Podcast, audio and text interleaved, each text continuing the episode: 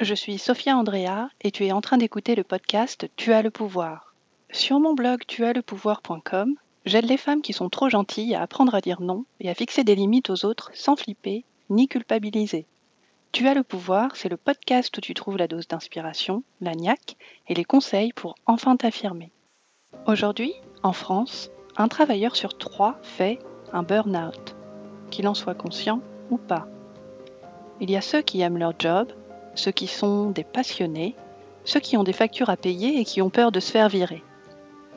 Et il y a ceux qui sont atteints de perfectionnisme aigu, au point qu'ils en oublient d'écouter leurs propres besoins au nom de la performance. Notre éducation, qui nous pousse au toujours plus vite, toujours plus fort, toujours plus haut, toujours plus loin, et notre vision perfectionniste du travail nous ont fait oublier qu'il n'y a pas de guerre économique sans victimes, que ce soit du côté des plus pauvres comme du côté des plus riches comme nous. Aujourd'hui, j'ai le plaisir d'accueillir Sandra Boré du site effervescience.fr. Par le passé, Sandra est tombée au champ d'honneur du burn-out trois fois. Et heureusement pour toi et moi, elle s'est relevée avec courage trois fois.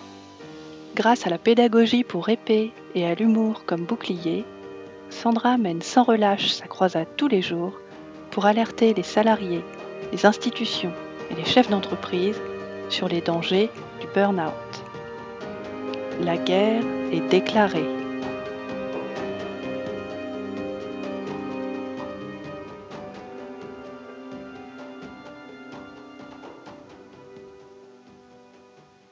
La première question que je voulais te poser, c'était simplement d'expliquer qui tu es, euh, ce que tu fais et quelle est ta, quelle est ta mission, qu'est-ce qui te tient à cœur? Dans ton travail. Alors, je m'appelle Sandra, je suis de formation scientifique. J'ai l'habitude de dire que je suis plutôt scientifique que scientifique parce que j'aime beaucoup euh, les outils, euh, les outils pédagogiques, les outils visuels, les trucs un peu pop culture. Oui. Et ma mission, c'est la sensibilisation pédagogique au burn-out. C'est-à-dire de la prévention du burn-out, mais avec des références un peu ludiques décalées, des séries, des jeux vidéo, oui. pour compenser un peu le côté grave du sujet, mais apporter des informations euh, de sensibilisation, de prévention, parce qu'il en manque vraiment. Oui, toi, tu es parti du principe que ça manquait. bah, ça commence à bien sortir parce oui. qu'avec le débat sur la reconnaissance, c'est vrai qu'on parle de burn-out, il y a de plus en oui. plus de gens qui en ont fait, qui en parlent. Mais le fait est qu'il y a encore beaucoup d'infos qui circulent, euh, que ce soit des, euh, des erreurs entre burn-out et dépression, le fait qu'on dise que ce sont des personnes faibles qui font des burn-out alors que c'est plutôt des personnes surinvesties qui n'ont pas de limites. Et oui, il y a oui. encore des fausses idées qui circulent et c'est ces fausses idées-là qui m'énervent. Oui, des amalgames. D'accord. Ouais, c'est ça. Et souvent, quand on trouve de l'info sur le burn-out, c'est qu'on a été concerné. J'aimerais réussir à voir les gens avant en mode c'est ça, voilà comment on s'en prémunit et, oui. euh, et en parler avant en fait, idéalement même avant que les gens arrivent dans le monde de l'entreprise. Oui, parce que je, je lisais sur ton site internet tout à l'heure, c'est une personne sur trois, c'est effrayant. Mm -hmm. euh, donc hommes et femmes confondus, j'imagine, dans, dans ce type de statistiques. Sur la population salariée. Ouais, ouais. qui, euh, qui sont euh, en souffrance et qui sont soit déjà en, en burn-out, soit vraiment proches justement de qui tomber. déclarent avoir déjà fait un burn-out. Là, on est sur de la déclaration par la personne. Ouais. D'accord. Oui, sans forcément derrière de prise en charge de, de, cette maladie-là euh, du burn-out. D'accord. Et sur la classe euh, personnes en recherche d'emploi, on est à 1 sur 2, c'est encore pire. D'accord. Ce qui pose des questions sur les personnes qui se retrouvent en recherche d'emploi après un burn-out. En fait, je pense qu'il y a beaucoup de gens qui se retrouvent en recherche d'emploi, voire en reconversion suite à un burn-out. D'accord. Et toi, c'est ce qui t'est arrivé aussi, donc dans ton dans ton parcours, dans ton parcours personnel, euh, tu euh, comme moi aussi, moi de mon côté, par exemple, j'ai fait deux burn-out, et toi, tu en as fait trois. Je crois que tu me trois, bats entre guillemets. donc, tu as connu donc à trois reprises des burn-out avec des euh, des, des complications, enfin des, des symptômes et des manifestations physiques qui étaient très très fortes.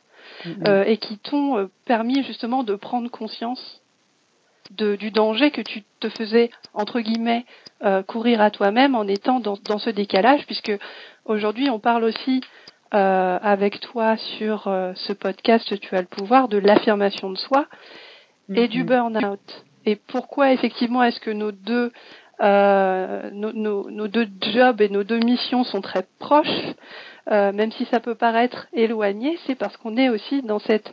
S'il y a du burn-out, c'est parce qu'on ne sait pas comment poser des limites et comment s'affirmer, ou qu'on n'ose pas, ou que ça revient, ça vient de notre éducation, etc. Il y a énormément de conditionnements, euh, comme tu le dis aussi de ton côté social. Oui. Le syndrome de la bonne fille, il faut que je fasse toujours plus, le perfectionnisme, la performance à tout prix, etc. sont des choses qui nous qui nous empêche d'être attentif à notre euh, notre espèce de tableau de bord qu'on a à l'intérieur avec les signaux qui clignotent euh, orange et rouge oui. et qui font qu'ensuite malheureusement on peut tomber dans euh, dans un, un burn-out qui va être assez assez profond. Est-ce qu'il y a des choses que tu veux euh, partager avec nous concernant les burn-out que toi tu as fait bah, en fait, c'est complètement ça. Mais alors, moi, mon problème, c'est que ces messages-là et cette implication, en fait, de l'absence de limite, du fait de savoir s'affirmer, dire non, de pas se donner oui. complètement à fond dans le travail parce qu'il n'y a pas que ça, j'ai commencé oui. à le comprendre qu'au troisième, en fait. C'est pour ça que j'en ai fait trois. Parce que pour moi, j'avais juste un problème que mon corps suivait pas ce que mon cerveau voulait faire. Et pour moi, le problème était là. Oui. Et après, oui, j'ai commencé à parler. dans ce sens-là. Ouais. D'accord. C'était en mode, euh, au début, j'avais dit au tout début, mon corps, euh, la, le corps a ses limites que la, enfin, j'avais fait une citation oui. comme quoi c'est euh, le corps, le, le, corps gagne toujours à la fin en fait. Mais pour moi, c'était vraiment une histoire de mon corps suivait pas mes ambitions, alors qu'en fait, c'était mes ambitions qui étaient mal calibrées. C'est-à-dire oui. que c'était le perfectionnisme maladif, l'absence totale de limites, j'osais pas dire non, je voulais pas déranger. Je voulais oui. être, euh, je voulais être parfaite, je voulais tout faire bien, je voulais en plus lancer plein de nouveaux trucs parce que je suis une boulimique d'apprentissage. Oui. Et à chaque fois, ça passait pas. Ton corps, à chaque fois, te ramenait. Et au niveau des, des dates, est-ce que tu te souviens, le, le premier burn-out, il était intervenu à quel moment? Ça doit être 2009, je crois, où euh, j'avais eu euh, des soucis personnels et je cumulais un, un boulot de photographe, enfin une passion de photographe. Je faisais de la photo oui. de concert à côté du boulot. D'accord. Du coup, j'avais ma journée de travail, euh, mon shooting photo. La nuit, je traitais les photos. Je dormais deux heures, je retournais bosser. Et bizarrement, wow. ça n'a pas tenu super longtemps. Oui. Mais comme pour moi, le plus important, c'était les passions, j'avais, euh, je continuais oui, en fait. Il y a cette énergie aussi que, Mm. bien sûr, mais c'est tout à fait. euh, Je pense que cette énergie de, de la passion elle-même, euh, Mm. bah, justement, consume. Et on pense qu'on va pouvoir tenir sur ce mode-là pendant peut-être euh, un certain temps, ou même on n'y pense pas parce qu'on est tellement euh, bien, et puis on s'amuse Ouais, et c'est fun, et il y a de la diversité. C'est voilà, c'est le principe de la passion, et du coup, on, on oublie cette, euh, cette dimension, euh, oui, un minimum d'heures par nuit pour pouvoir de toute façon tenir la route. Ouais, c'est mm. ça. C'est ça, puis ça changeait les idées et du coup, euh, du coup, je me nourrissais et j'existais dans le fait de faire plein de trucs. Et ça, c'est oui. un grand biais chez moi en fait. C'est le fait de vouloir faire des choses utiles et passionnantes et généreuses pour pouvoir mériter d'exister entre guillemets, tu vois. Il y a cette obligation oui. de faire des choses. Oui, d'être utile aux autres. Ouais. Alors c'est la notion de service aussi, mais la notion de service elle-même est assez. Euh, disons qu'il y a cette idée aussi, pour pouvoir être au service des autres, il faut prendre soin de soi parce que sinon on peut pas leur donner justement ce pourquoi on, on est venu ou ce, ce talent spécial qu'on a, euh, que toi tu as et que moi j'ai, qui fait qu'il malheureusement est et, et saboté si on n'a pas la la ouh, la niaque, la pêche pour aller tous les jours être dans une dynamique où on va pouvoir apporter quelque chose. Ah mais c'est ça, donc, ça ça commence tout juste à rentrer, tu vois, c'est un, oui, un gros travail je... de fond. Et dans, dans ton dans ton parcours et dans ta réflexion, est-ce que euh, tu me disais par exemple euh, que l'éducation c'était aussi quelque chose qui pour toi euh, euh, dans ta vie perso était quelque chose? Est-ce que tu penses qu'il y a un problème d'éducation sur le plan social euh, et qu'il y aurait des choses à mettre en place, par exemple dans les écoles avec les enfants, que c'est quelque chose qu'il faut euh, vraiment instaurer Tout à l'heure, tu parlais ça, d'attraper les adultes avant. Est-ce que tu as déjà eu la possibilité de, réfléchir à ça ou toi-même de, de, travailler sur des choses qui pourraient être de l'ordre de l'éducation et qui pourraient même rentrer dans les écoles? Ah, je pense qu'il y a un vrai problème de fond déjà sur le système de notation, de comparaison, où en fait le soi parfait, on nous l'ancre dès le système de, de l'école, avec les appréciations, les comparaisons, on met la pression. Enfin, je sais que moi j'avais des parents où euh, j'avais 18, il manquait deux points, tu vois, ça allait pas. Et du oui, c'était toujours ce qui manquait, ce niveau de pression, ce focus sur le négatif, sur le fait de pas mettre en avant les capacités et la possibilité de s'autodéterminer en fait. Parce que finalement, on nous apprend pas à apprendre, on nous en fait emmagasiner des choses sur lesquelles on nous note et on nous compare. Et on nous fait rentrer dans des cases parce qu'en fait, quand on te demande ce que tu vas faire plus tard, c'est pas une mission ou un pourquoi, c'est un métier. Et c'est des métiers qui sont des choses euh, finalement assez ancestral parce que quand on regarde les métiers qu'on présente maintenant par rapport à l'évolution du monde du travail, on est complètement en décalage. Oui. Et ce qu'on peut faire passer dans les écoles, c'est déjà arrêter cette comparaison, c'est arrêter de travailler des choses qui euh, finalement sont pas nos points forts. Il y a toute cette, cette idée de cultiver les talents qui est pas du tout euh, qui est pas du tout entrée à l'école. Oui, de détecter en fait individuellement euh, mm, mm. ces talents-là. On fait en tant qu'entrepreneur parce qu'en fait on cherche nos points forts, on cherche à quoi on veut les mettre à contribution. L'entrepreneur est, obligé pour pouvoir rester dans une euh, mm. trouver son énergie et travailler avec l'énergie qui est propre, qu'on soit introverti ou extraverti et puis parce que sinon, effectivement, en tant qu'entrepreneur, c'est, ça devient vite très très compliqué si on n'est pas dans son flux, dans son flow, et qu'on peut pas, euh, on peut pas mobiliser puisqu'on n'est plus dans de l'auto-nourrissement, on sait plus. C'est ça. Et c'est la même chose en entreprise, et euh, je pense que ça pourrait être ça dès l'école en fait. C'est ça qu'on devrait enseigner dès l'école, pour qu'on arrive en entreprise avec euh, tel talent, telle capacité, telle contribution, et on est dans une logique de co-construction. Parce qu'il y a beaucoup de gens qui choisissent un travail à des vues alimentaire ou, euh, ou parce qu'on reproduit un schéma ou quelque chose qui finalement est assez carré. Mais pour moi, les fiches de poste, c'est quelque chose de très restrictif et, euh, et ça enferme les gens. Et cette notion de perfection dont tu parlais tout à l'heure, euh, au niveau du, du burn-out, je pense que c'est quelque chose qui est très... Euh, un perfectionniste, euh, enfin quelqu'un qui n'est pas perfectionniste, ne peut, pour moi, ne peut pas... enfin, ne peut pas faire de burn-out, il peut être fatigué, etc., etc mais son niveau d'implication, d'investissement sur le plan des valeurs, etc., ne mm. sera pas le même que quelqu'un qui va tomber malade physiquement, comme ça t'est arrivé à toi et comme moi ça m'est arrivé aussi, parce que l'application dans les valeurs est tellement forte que la personne oublie qui elle est. Bah, non seulement il y a souvent un problème d'équilibre entre les attentes et les ressources, qui fait vraiment le socle du burn-out, mais en tant que perfectionniste, non seulement il y a un déséquilibre, mais nous on se rajoute notre surcouche d'attente à nous. C'est-à-dire que déjà, on nous en demande trop par rapport à ce qu'on est en termes de, de, possibilités en temps ou en ressources dans notre équipe. Et euh, ça, je sais que j'ai beaucoup essayé d'alerter. J'étais très frustrée de pas forcément être entendue. Mais malgré tout, non seulement je continuais à faire, au lieu d'arrêter de, dire on fait un choix, et je faisais toujours parfaitement en me rajoutant un niveau d'exigence qui n'était pas du tout celui qu'on me demandait en fait. Parce que j'aurais été frustrée de faire autrement, mais en fait c'est débile parce que c'est que mon travail entre guillemets.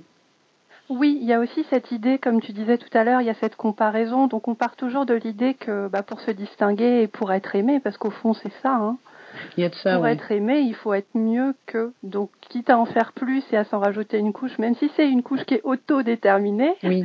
hop, en plus de tout le reste, on arrive en plus à être euh, dans une dynamique avec soi-même où on va être dans une. Euh, c'est une forme de maltraitance, c'est un, un, comme un parent maltraitant qui serait même si on est euh, une personne adulte en entreprise avec sa carte bleue qui paye des mhm. impôts, etc., dans une dynamique où on va se taper dessus aussi euh, de manière invisible en disant bon bah écoute tu as déjà bossé X heures par semaine, euh, tu bosses à l'américaine globalement, et ben tu vas rajouter encore ça. Et du coup, t'épuiser au fur et à mesure. Et cette, ce problème d'éducation dont, dont, tu parlais, cette absence de détection des potentiels et cette absence de, de, simplement expliquer à un enfant qu'il est bien tel qu'il est, qu'il est mm-hmm. suffisant, qu'il a du talent. Euh, cette absence de, de, de, considération vraiment de l'être lui-même fait qu'on devient adulte et qu'on part dans quelque chose qui est de l'ordre de l'affirmation de soi, mm-hmm. mais de l'affirmation de soi dans la recherche de la validation, c'est-à-dire que ce soit, comme tu disais tout à l'heure, au boulot ou, ou dans les passions, etc., on demande aux autres de nous reconnaître en en faisant trop je crois que le mot-clé, c'est faire, en fait. Il y a quelque chose que Oui. dit beaucoup euh, David Lefrançois, qui est mon... En fait, je suis en train de suivre sa formation de coaching actuellement. Oui, Et il dit, euh, nous sommes des êtres humains et pas des fers humains. Mais que ce soit à l'école ou en entreprise, on juge sur le faire. Et du coup, on n'est pas du tout dans, dans le fait d'être soi-même et d'être tout simplement. Absolument. Très Oui, Thomas. Dansembourg en parle, en parle aussi euh, dans sa... Je regardais encore il y a deux trois jours, je ne sais pas si tu as eu l'occasion de voir, c'est une conférence qui est sur YouTube, je t'enverrai le lien si ça t'intéresse, Ouais, volontiers. euh, qui s'appelle euh, Être heureux, ça n'est pas nécessairement confortable. Mhm. Et il parle du fait de faire aussi. Ouais. pour euh, la personne par exemple qui va être dans un schéma de euh, qui a des enfants et qui, qui a son job salarié à temps plein euh, et à quel point en fait on est dans le faire toute la journée Mm. et on coche nos cases de trucs à faire en fait bon qui sont des choses qui doivent être faites mais qui au bout d'un moment quand tu arrives à la fin de la journée que tu vas te coucher en fait euh, tu n'as pas été Mm, mm. dans la journée à En aucun plus, ça doit être fait, mais on a un niveau d'exigence qui n'a rien à voir avec ce qu'on qu'on avait avant, parce qu'on a tellement de modèles idéaux et de réflexions sur les techniques idéales d'éducation, la parentalité positive, où en fait, on se rajoute Oui. nous-mêmes un niveau de pression sociétale, en plus Oui, de celui de l'école, mais euh, euh, c'est un truc de fou. Oui, puis ça reste beaucoup dans le mental aussi. C'est très, euh, c'est théorique et c'est très cartésien entre guillemets. Et tout ce qui est de l'ordre de de l'intuition ou du cœur est, est peut-être plus mis de côté euh, par rapport à ce type de réflexion là. Ouais, carrément. Et du coup, au niveau de ton de ton burn-out, à, à toi la troisième euh, la troisième euh, fois que tu as fait ton burn-out, qu'est-ce qui t'a permis justement de te dire là, qu'est-ce qui t'a fait comprendre par rapport au, à celui que, que tu avais fait avant, que là c'était vraiment trop loin et qu'il fallait que tu changes radicalement les choses pour toi? Bah, disons que là, je me voyais pas retourner en entreprise. J'étais plus du tout alignée avec ça. Ouais, Parce au niveau que j'avais un conflit dans... de valeurs en plus. D'accord. Niveau physique, euh, à chaque fois c'était pire au niveau physique en fait. Oui, Parce que, oui. enfin, je crois, je sais pas si c'est propre au fait de les avoir cumulés, mais à chaque fois c'était euh, pour moi en tout cas plus rapide et plus violent. Oui, Après le troisième avait ça d'intéressant que j'ai pas fait de dépression avec. Parce que peut-être aussi parce qu'il arrivait très vite, donc j'ai pas eu le temps de développer euh, les symptômes dépressifs associés. oui, Et du coup, j'étais très lucide en fait. Je me suis vue y aller, j'ai essayé de mettre en place un maximum de solutions avant de me faire arrêter, ce qui était débile. J'aurais dû commencer par euh, bah, me sauver moi, en fait, me protéger moi.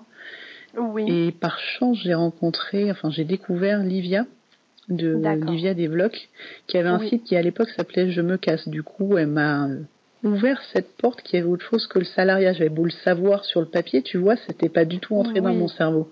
Et il y avait eu à ce moment-là un appel à contribution pour la loi travail qui me faisait bouillir et qui a été euh, ma première vidéo YouTube euh, qui était euh, bah, déjà une vidéo engagée contre toute attente où j'ai où j'ai taclé la loi travail en mode on fait déjà assez burn, de burn-out, mettez pas plus de conditions pour qu'on en fasse encore plus en fait.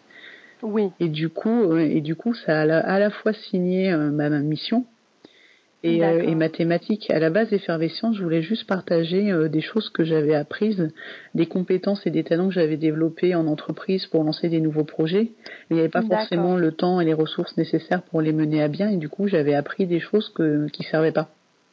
Donc, je voulais d'accord. réexpliquer Oui, à donc d'autres. tu voulais euh, Donc j'étais dans faire une logique de vulgarisation, partage d'outils, techniques pédagogiques, ce genre de choses.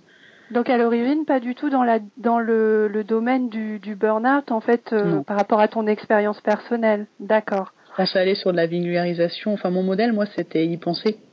Euh, Oui. Donc c'était euh, vulgarisation scientifique avec une couche d'outils visuels et de techniques créatives parce que c'est vraiment les trucs qui me nourrissent. Oui, oui, oui. Et euh, bah, j'ai gardé ces outils-là, mais je les ai mis au service du burn-out. Avec Livia, tu as vraiment compris que c'était... euh, souvent, c'est c'est comme moi, c'est sous ton nez. Et, euh, et pouf, euh, euh, tu travailles avec quelqu'un justement qui a, qui a cette capacité à te à mettre les choses en perspective et à te faire regarder en fait ce que Oui. tu vois. Euh, toi, tu as réussi à, à dire stop à cette euh, dynamique dans laquelle tu étais de euh, du salariat et de, de l'épuisement, etc. Mm. Et tu as commencé donc à sensibiliser Oui. sur le burn-out lui-même. Ouais. Et tu as créé donc ton programme en ligne qui est, euh, il est disponible depuis combien de temps? Je l'ai lancé à Halloween, je l'ai lancé le 31 octobre. D'accord.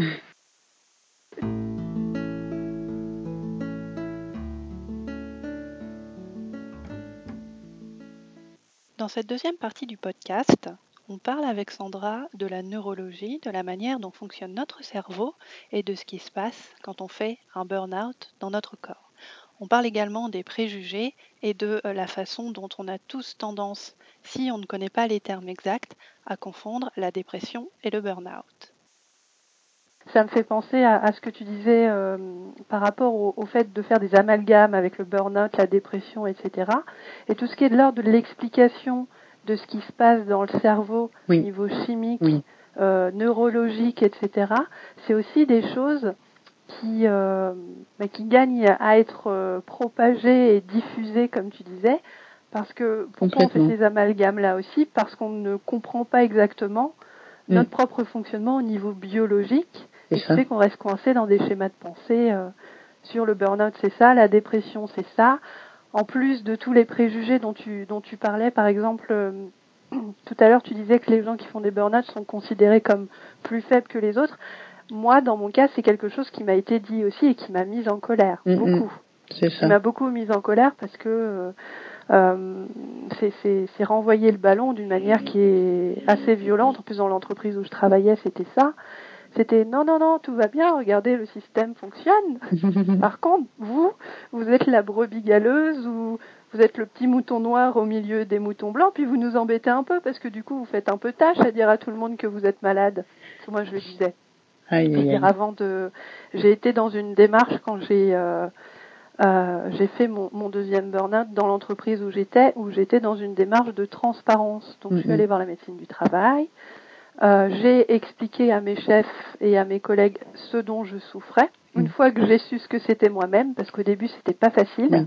d'identifier ça, et j'ai fait le nécessaire pour que ce soit su, en me disant non pas forcément euh, faire euh, le Che Guevara de l'entreprise, Mhm. mais dire euh, voilà, c'est une maladie qui existe. J'avais des collègues qui étaient probablement dans le même cas que moi, mais qui voulaient pas l'admettre. Ouais. Donc il y avait une responsabilité morale par rapport à ça, de dire le burn-out c'est pas quelque chose dont il faut avoir honte.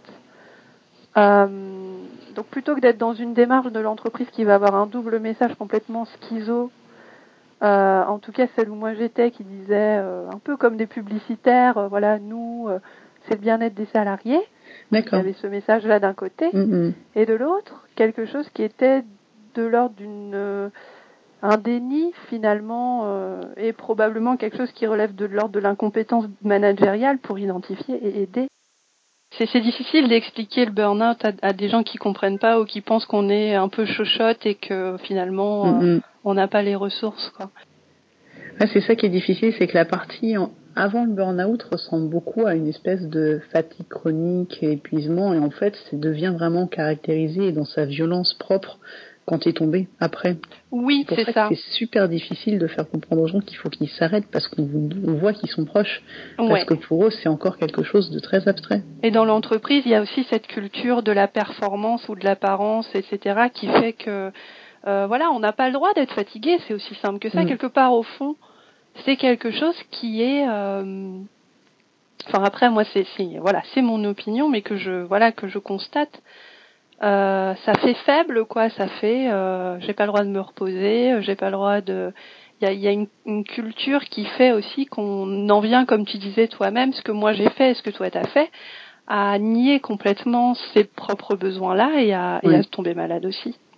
Puis un truc qui est super vicieux, c'est cette tendance à montrer qu'on est très occupé comme si c'était quelque chose de valorisant. Oui, Genre ces personnes qui courent partout, qui sont, euh, qui râlent parce qu'ils ont plein de réunions, qu'ils ont plein de choses à faire, qu'ils n'arrivent pas à tout boucler. euh, Inquiète-toi au lieu de le porter en flambeau, tu vois. Il y a un truc qui est très oui, bizarre. oui, c'est ça. Mais il y a quelque chose. Je fais des heures, je reste tard, je fais des horaires et c'est vachement bien. Enfin, soit t'as la pan. reconnaissance derrière et c'est deal, tu vois. Oui, Euh, souvent il n'y a pas ça et c'est juste de la souffrance et ça sert à rien. tout à fait. Et du coup, toi, dans ton dans ton parcours par rapport à ton à ton troisième burn-out, est-ce que tu as été donc suivi médicalement ou est-ce que tu as adopté des approches euh, par rapport à ta santé qui t'ont permis justement d'aller mieux? Sur le deuxième et troisième, j'ai été suivie par un médecin micronutritionniste. Oui. Sur le deuxième, il y avait un psychologue, euh, psychiatre d'ailleurs en l'occurrence en plus, parce que j'avais une dépression sur celui-là. Oui. Et euh, du coup, là, on a commencé à travailler sur euh, le fait de dire non, les limites, l'affirmation. J'étais pas forcément prête, je pense, à l'entendre. Oui. Et puis il y avait cette approche psy qui était très axée sur le passé. Oui. Qui n'était pas forcément la chose qui m'a le plus aidé. Tandis que sur le troisième, en plus de, bah, du micronutritionniste sur la partie purement physique et remonter euh, toutes les carences et tout ce qui fonctionnait plus, euh, bah là j'ai eu vraiment le coaching et en fait le coaching enfin vraiment ça m'a sauvé la vie je pense oui mais le coaching c'est le vraiment l'inverse de on est vraiment sur maintenant et après et positif et puis un petit côté ouais. pom pom girl que moi j'aime beaucoup où on est bah, dans une dynamique de ça, on y va ouais. c'est tout droit c'est ça mais c'est vrai qu'il y a cette euh, peut-être cette euh, façon de faire les choses en, en tout cas chez nous en Mhm. Occident qui fait qu'on va beaucoup euh, euh, ressasser tout ça. Et, Oui. et c'est pas effectivement, enfin encore une fois, ça c'est moi qui le qui le conçois comme ça parce que j'ai eu des choses à régler par rapport à mon enfance qui font que j'ai aussi approché la psychologie. Et Mm. euh, c'est pas parce qu'on met le doigt sur ce qui a fait du mal que ça change. Et Oui, pas non ça. plus parce qu'on passe six mois à répéter. Alors mon père, ok, ma mère, d'accord, mon frère, ma Mhm. sœur. Et finalement, effectivement, c'est très important de comprendre d'où on vient, parce que ça permet d'être conscient Oui. de, de comment on fonctionne. Mm. Mais c'est pas pour autant qu'au niveau de l'autonomie et du fait de soi-même prendre des décisions et de dire il faut que j'agisse, parce que penser Oui. au passé, etc., c'est pas ça qui fait agir euh, dans le dur, euh, permet de continuer à avancer. Limite, j'ai envie de dire, euh, ça m'a permis de comprendre comment j'avais fait mes burn-out et du coup, le troisième est encore mieux, tu vois. Oui, Il était parfait, c'était le burn-out idéal. d'accord. Mais euh, ça m'a pas vraiment avancé en fait. Enfin, Oui, ça t'a permis aussi de détecter ça et de, Ouais. de voilà de comprendre et puis après de partir parce que mm, mm. Adopter une approche et puis voir qu'elle nous convient pas c'est bien aussi ça permet aussi de Oui. bah, de partir sur autre chose effectivement Ouais. Mm. et du coup la micronutrition donc pour revenir à ce, ce terme donc t'expliquais tout à l'heure ça t'a permis de travailler sur les carences que tu avais euh, au niveau de ton corps pour justement lui redonner ce dont il avait besoin Bah justement, il y a toute cette partie euh, fonctionnement qui permet aussi de différencier le burn-out de la dépression, qui sont en fait dans les échanges qui se passent à l'intérieur de ton corps et de ton cerveau. oui Typiquement, le burn-out, c'est un stress chronique qui va accumuler du cortisol. Le cortisol va intoxiquer ton organisme. oui Ça va mettre à plat tes défenses immunitaires. C'est pour ça que quand on est épuisé, on tombe forcément malade beaucoup plus souvent. C'est limite très vicieux parce que quand tu arrêtes de bosser, tu tombes encore plus malade. Parce que là, euh, t'es plus sur l'énergie de ton travail, donc tu deviens complètement vulnérable à tout ce qui se passe. C'est oui pour ça que les gens qui tombent malades en vacances ou en week-end, jusqu'au moment où ce cortisol qui te pollue l'organisme mais qui te permet de continuer à tenir malgré tout, bah tu peux plus en faire, t'en as plus en réserve, t'as plus de quoi le synthétiser et là tu t'effondres. Et le burn-out, c'est ça, c'est un épuisement du, du cortisol. Tandis que la dépression va avoir des chutes de neurotransmetteurs au niveau du cerveau. Par contre, un burn-out qui dure longtemps, ton cortisol, il va détourner tout ce qui permet de, se, de synthétiser en fait ces petits neurotransmetteurs qui permettent de garder une bonne humeur en fait. il fait du fait les détournement mêmes effets. Il fait du détournement de neurotransmetteurs. Ce qui fait que ton cerveau il va se retrouver dans un état dépressif à plus avoir. Alors ça va être la sérotonine et la dopamine en l'occurrence principalement. Il y en a d'autres bien sûr. Et en fait, un burn-out non traité va assez souvent évoluer en dépression parce qu'en fait, ça va avoir cette incidence sur le cerveau d'entraîner les carences qu'on retrouve dans la dépression. D'accord, d'accord. Et toi, tu que je l'ai pas eu sur le dernier parce qu'en fait, il était super rapide, il a duré deux mois. Donc, euh, d'accord. Et tu étais euh, le premier et le, le second. Tu avais été euh, malade pendant combien de temps? Enfin, je dis malade, mais en fait, on est toujours malade. C'est un peu. euh, tu me diras si tu es d'accord, évidemment, mais moi, c'est comme ça que je conçois. Je sais que j'ai une tendance au burn-out. Je sais que j'en ai fait deux. C'est un Ouais. peu comme, comme quelqu'un qui serait alcoolique. En fait, il faut toujours en fait faire il faut attention. toujours vigilant maintenant. Euh, ouais. sans, sans être euh, forcément dans quelque chose de. C'est très important, je pense, de rester avec son. Une fois qu'on a appris à se connaître et qu'on a sa petite lumière là-haut qui est allumée, Mm. euh, de même si on pousse toujours un petit peu plus, de rester dans une euh, dans une dynamique où on va on va Il faut regarder toujours ça. surveiller en fait. Il faut toujours être à l'écoute Oui, il y a une forme de monitoring en fait, presque. Oui, puis c'est un peu comme les gens qui écoutent pas les émotions, qui font qu'à chaque fois les émotions euh, tapent plus fort. Oui. Parce qu'en fait, on est plus sensible au, au, au bas niveau d'émotion. Nous, c'est un peu pareil. C'est Oui. au niveau physique, on s'est tellement coupé de la souffrance au point d'arriver au burn-out que finalement, les symptômes légers, on les perçoit plus en fait. Oui, c'est ça. Ça Du coup, paraît faut être euh, très presque attentif parce qu'on commence à avoir un problème, c'est que déjà on est on est bien avancé sur le chemin euh, subtil. le chemin de la fatigue et de l'épuisement. Donc c'est pour ça donc, qu'il faut vachement faire gaffe. Ton premier et ton second burn-out, ça avait duré combien de euh, temps? Mon premier, déjà, on n'a pas mis le nom dessus. C'est un peu comme toi, j'ai su Oui, après. J'ai Oui. trouvé un bouquin par chance assez rapidement, donc moi j'ai mis le nom dessus. Mais du coup, euh, voilà, j'étais euh, sous traitement antidépresseur. Je suis retournée bosser très vite en fait. D'accord. Si j'étais arrêtée net physiquement, je me suis retrouvée assise dans les escaliers, je pouvais plus rien faire. J'ai réussi à aller chez le médecin le lendemain et on m'a Oui, c'est ça, c'est ce qui t'est arrivé. En fait, t'allais travailler Ouais. et tu Je rentrais. tu rentrais fait le ma soir. j'ai pas réussi à rentrer. Étais resté dans les retrouvée à la escaliers Défense, euh, du heures dans métro. les escaliers. Ouais. Et j'ai réussi à me traîner jusqu'au métro et le lendemain, je me suis pas levée. Ouais. Et euh, mais du coup, euh, du coup, je sais plus, c'était peut-être deux ou trois semaines, c'était rien quoi. Oui. C'était rien. Par contre, j'ai changé de boulot dans la foulée parce que ça n'allait plus.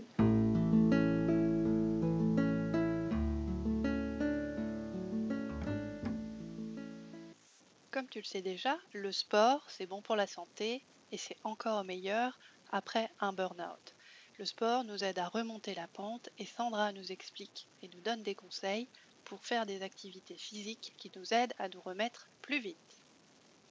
Et qu'est-ce que tu faisais comme sport qui t'a aidé justement à, à trouver cet équilibre et à te faire, faire du bien à ton cerveau aussi Parce que le sport, c'est connu aussi pour euh, permettre de voilà reprendre. Ah, les euh, endorphines, c'est une drogue. Oui, moi je, moi je cours, j'essaie de faire euh, un footing par semaine et quand j'y vais et quand je reviens, c'est euh, le monde a changé. top, ça fait un bien fou.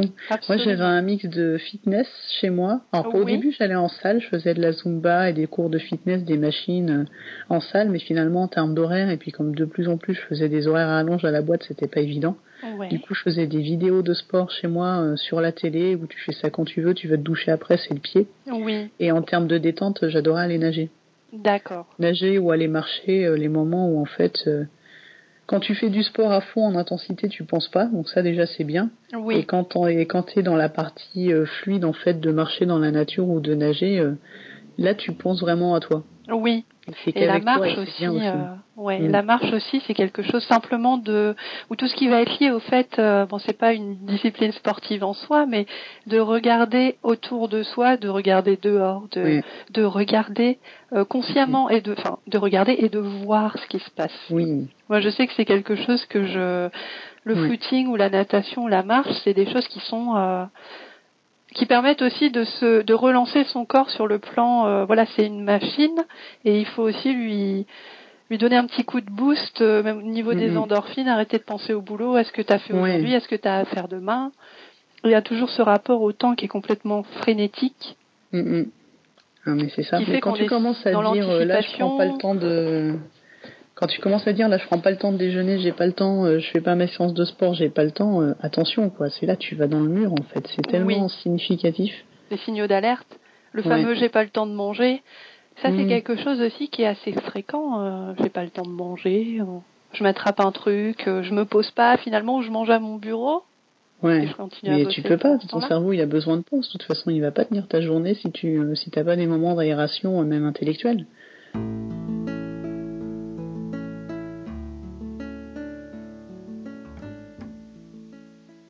Le burn-out arrive quand il n'y a pas de limite, quand on n'a pas appris à en poser ou quand on refuse, consciemment ou pas, de s'écouter.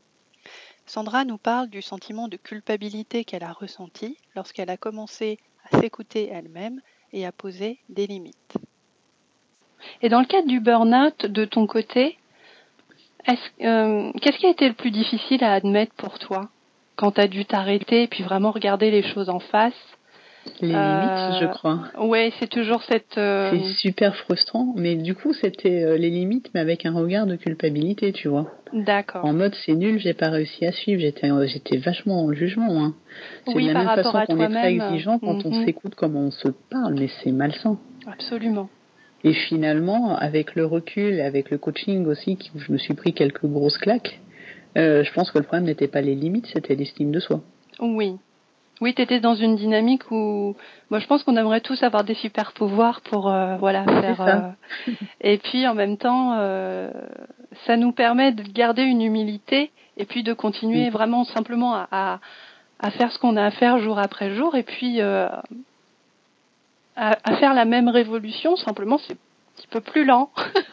oui, c'est ça. Oui. Au début, je croyais que la leçon, c'était écoute ton corps. Alors, il y avait de ça, mais il n'y avait pas que ça. Il y avait aussi arrête de te juger, arrête d'être aussi horrible avec toi-même et apprends, apprends à t'estimer, tu vois. D'accord. Et qu'est-ce que tu qu'est-ce que tu disais dans ta tête euh, Est-ce qu'il y avait des, des, petites phrases en particulier qui, moi par exemple, je sais que la mienne c'est euh, tu vas pas y arriver, t'es nul, tu vas pas y arriver, t'es nul. Ah, moi c'est euh, t'es trop conne, pourquoi t'arrives pas à faire ça euh, Tu pourrais faire mieux, euh, tu pourrais faire les trucs plus vite. Moi, ça me fait toujours penser, enfin l'image que j'ai, c'est un comme un marine américain ou un sergent instructeur qui va te brailler dans l'oreille, comme on voit dans les films genre Full Metal Jacket, qui, a, qui te hurle en permanence des choses, voilà, du, du faire mieux, du d'aller plus vite, etc., ouais. etc.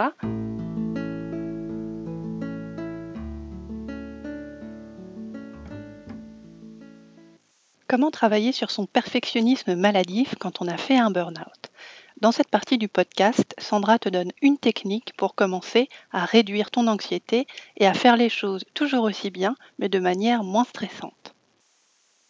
Comme tu disais tout à l'heure, souvent les gens qui font un burn-out ou des burn-out sont surinvestis et bossent mmh. en général font des choses qui sont beaucoup plus de, beaucoup plus finies ou beaucoup mieux abouties que, mmh. que peut-être des gens qui vont être moins investis et, et, qui vont être déjà largement suffisantes en elles-mêmes. Mais c'est ça, c'est ça. J'essaye de déplacer mon curseur de perfection en fait. Je fais euh, la perfection à 70% qui est suffisante pour la plupart des trucs. Oui. Et pour les, euh, les productions un peu plus représentatives ou qui sont plus vitrines de mon travail, euh, là par contre je laisse aller le perfectionnisme et je me fais plaisir. Oui, mais de toute façon c'est quelque chose qui s'apprend à régler ce fameux ce curseur au niveau de l'affirmation de soi.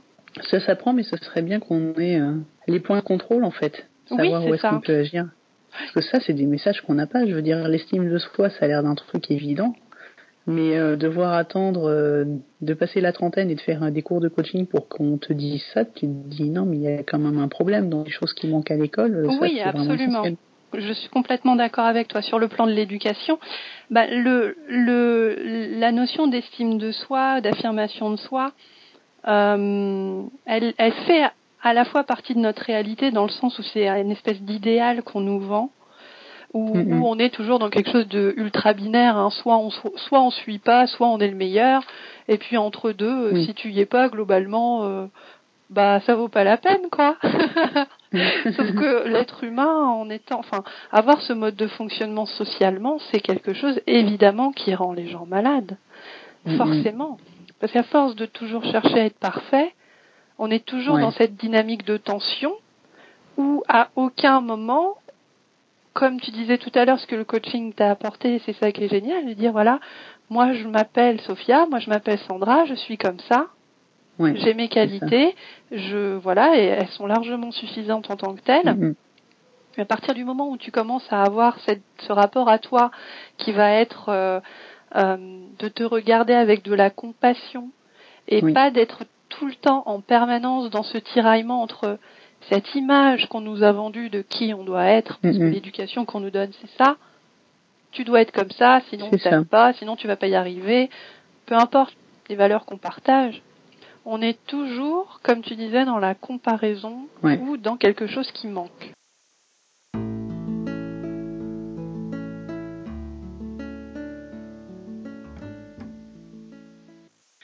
Dans cette partie du podcast, je te parle de notre éducation et des raisons pour lesquelles elle nous amène également, par sa propre manière d'être, à faire des burn-out, à trop pousser et à aller chercher trop loin.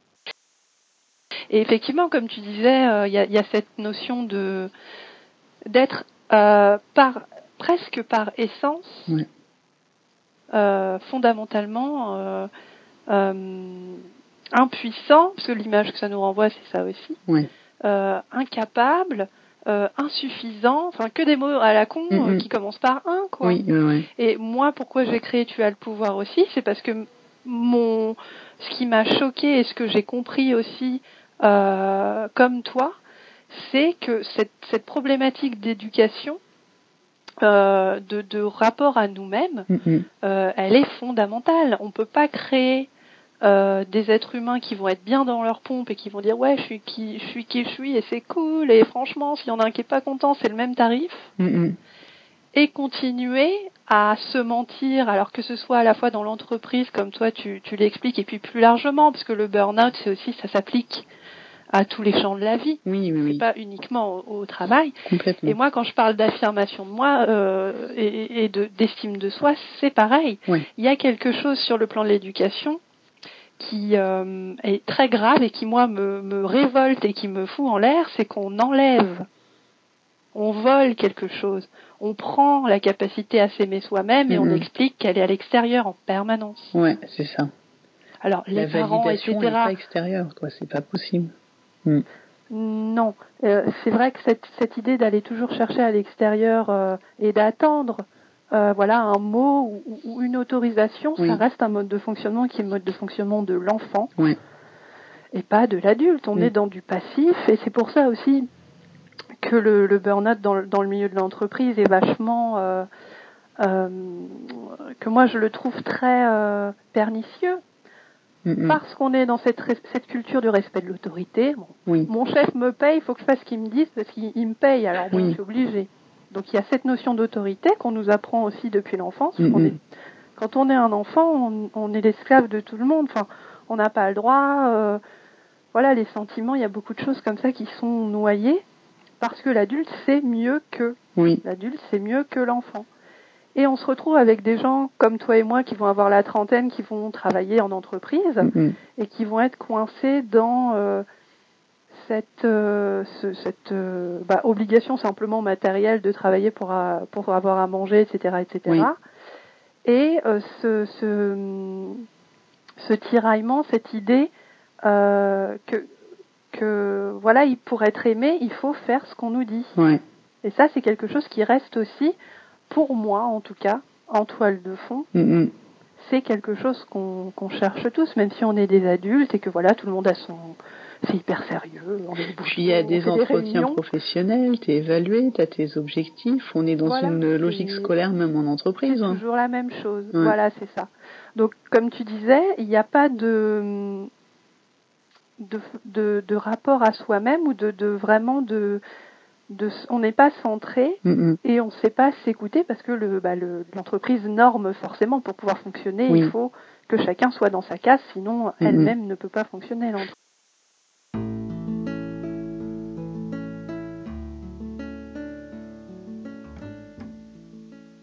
Dans cette partie du podcast, je te parle de la manière dont on surutilise notre cerveau et notre mental, et Sandra te parle de deux outils que tu dois apprendre à maîtriser pour harmoniser ton fonctionnement. Ah, Et le- de toute façon, la nature du coaching elle-même, et c'est ça qui est génial dans le coaching, c'est cette capacité à faire sortir, à faire émerger Mm. euh, chez la personne qui est coachée, Mm, de lui faire comprendre que c'est elle qui décide, que c'est elle qui choisit et qu'elle Oui. a déjà le pouvoir de changer les Et c'est choses. ça. Souvent, ce qui manque, c'est l'action parce qu'on est coincé, Mm, mm. on mentalise tellement, on est tellement dans la réflexion, Mm, on est tellement. euh, je sais pas comment ça se fait qu'on n'a pas des têtes plus grosses parfois. Parce que l'os, il fait est- que. Mais c'est pour ça qu'il y a des plis de plus en Oui, plus dans c'est le ça. cerveau, en fait. C'est parce qu'il continue, mais comme il est coincé, il fait des plis. Il y a des, oui, c'est ça. Il y a des, il y a des fois où euh, on est vraiment euh, atteint d'une une, une maladie qui est aussi cette euh, tendance à toujours être dans le le mental et puis euh, et puis aussi notre fonctionnement naturel chimique du cerveau qui fait que on a toujours des scénarios catastrophes Oui. qui nous parce que voilà, enfin, il faut apprendre aussi à, à travailler avec tous ces éléments-là qui nous attaquent aussi de l'intérieur et qui font partie de notre héritage entre guillemets de euh, grotte de Lascaux, etc., etc., mais qui, qui est aussi quelque chose qui peut être, euh, dans le cadre de l'affirmation de soi, c'est un frein majeur Ouais. euh, parce que justement la, la peur est assimilée comme quelque chose de, de réel. La peur et la réalité sont mélangées. Mm, mm. C'est ça. Alors qu'on se, on se rapprocherait simplement du deuxième cerveau, des intestins. Je veux dire, quand Oui. on a un problème, au fond, on le sait. Hein. On Oui. mentalise, mais au fond, on sait. Et on se Oui, déconnecterait un peu du cerveau de là-haut, on, on aurait déjà les réponses. La, la difficulté effectivement de redescendre dans cette euh, euh, cette approche qui va être vue ou cette écoute qui va être vue comme quelque chose de barbare ou de primaire Mm, mm. ou de euh, voilà ou quelque chose qui va être des, des, des trucs de hippies qui courent dans les champs etc sauf qu'effectivement ces instruments là qu'on a sont déjà ouais, il y en a un qui fonctionne beaucoup plus euh, enfin un régime qui est beaucoup plus élevé c'est le cerveau oui. et euh, le cœur et l'intestin souvent sont voilà sont, sont mis de côté Mhm. c'est pas pragmatique c'est c'est des trucs de, de, de voilà c'est des trucs de contes de fées c'est des trucs de films Mhm. C'est fonctionnel, c'est pas là pour avoir un avis, alors que si, en fait, si t'alignes pas les Voilà. trois, ça va pas, quoi. ouais c'est ça donc la, la difficulté c'est aussi euh, quelque chose que moi je je coach au niveau de l'affirmation de soi c'est euh, de toute façon le, le mental il est là pour donner un certain nombre d'informations Mhm. mais après, il faut apprendre justement à traiter ces informations, à redescendre au niveau émotionnel, à écouter l'estomac, Mhm. l'intestin, parce que ça c'est vrai que c'est quelque chose qui... Voilà, toi et moi on en parle aujourd'hui parce qu'on en parle ensemble, Oui, mais dire ça par exemple à des personnes qui sont euh, pas nécessairement euh, Mhm. euh, dans une recherche par exemple de compréhension d'elles-mêmes ou une dynamique différente, bah tu passes pour... euh, voilà, tu passes pour... euh, quoi écouter son intestin? J'ai fait une petite image dans ma formation pour leur expliquer ça, où en fait j'expliquais que, en fait, t'avais euh, t'avais trois niveaux et t'avais euh, ton cerveau, donc vraiment la partie corticale, c'est euh, c'est le, le cavalier qui est sur le cheval, et le cheval, en fait, c'est euh, les deux cerveaux en dessous, et ça correspond au cœur et aux intestins. Et en fait, le cavalier croit qu'il dirige parce que euh, forcément c'est lui le chef, mais en fait, tu mets un cheval en panique quelque part, le cheval il va jamais avancer. Donc en fait, tu Oui. leur apprends à écouter le cheval. Mais ça revient à ça en fait, ça revient. à Oui, l'image, elle est très juste. Oui. Oui, parce que si tu veux mener euh, ta barque ou, ou ton cheval ou, quelque part, il faut être en, en capacité justement de tenir ces rênes-là Oui, et de, de comprendre aussi qu'on est une machine, euh, on est une machine de survie par Oui. euh, définition et qu'effectivement, si on croise plus de mammouth ou de tigre à dents de sabre en Mhm. sortant de chez soi, ces réflexes-là sont extrêmement euh, voilà, c'est génétique, quoi. Donc il faut, euh, il faut apprendre aussi qu'ils peuvent parfois nous piéger. oui, c'est ça. Et du coup, il faut écouter à tous les niveaux et avoir une harmonie entre les différents niveaux pour pouvoir avancer. Oui. Et du coup, au niveau du, du burn-out aujourd'hui, est-ce que dans ton quotidien, euh, est-ce que tu as réussi à mettre en place une, une routine pour euh, euh, te permettre justement de, de rester à, à l'écoute de toi-même et d'être dans une euh, dans un espèce de monitoring, comme on Oui. disait tout à l'heure? Ouais. Bah, j'ai euh, des pauses pour, régulières. euh. Ensuite, oui. j'ai ma routine du matin qui est super importante. Ne serait-ce que symboliquement, le fait de prendre ton premier rendez-vous avec toi, c'est vraiment quelque chose de très fort en fait. Et rien que pour ça, la routine, c'est vraiment bien. Et j'en ai deux, j'en ai une version longue pour quand j'ai le temps, j'en ai une version courte, comme euh, là ce matin j'avais un rendez-vous extérieur, donc j'ai fait la version courte. Mais ça va être euh, yoga, donc les salutations du soleil. Les cinq Oui. tibétains, c'est du yoga aussi, mais c'est du yoga énergétique, ça permet de refaire le plein d'énergie, c'est très utile après un burn-out. Euh, j'ai été initiée au Reiki, du coup euh, ça Oui. me permet de checker mon état énergétique tout en m'envoyant de l'énergie et ça c'est vachement bien.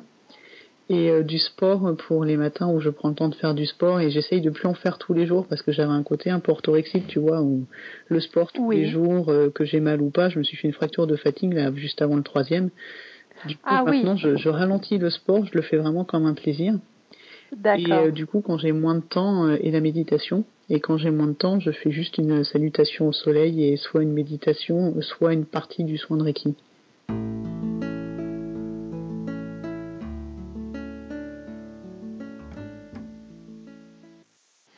Donc, si, si tu devais donner un conseil aux personnes, je sais c'est difficile, tu vas me dire c'est pas sympa de te demander d'en choisir juste un. Ah, c'est marrant parce qu'on a toutes les deux des phrases d'accroche, elles sont assez proches. C'est toi tu dis tu as Oui. le pouvoir et moi je dis tu Oui. es le maître du jeu.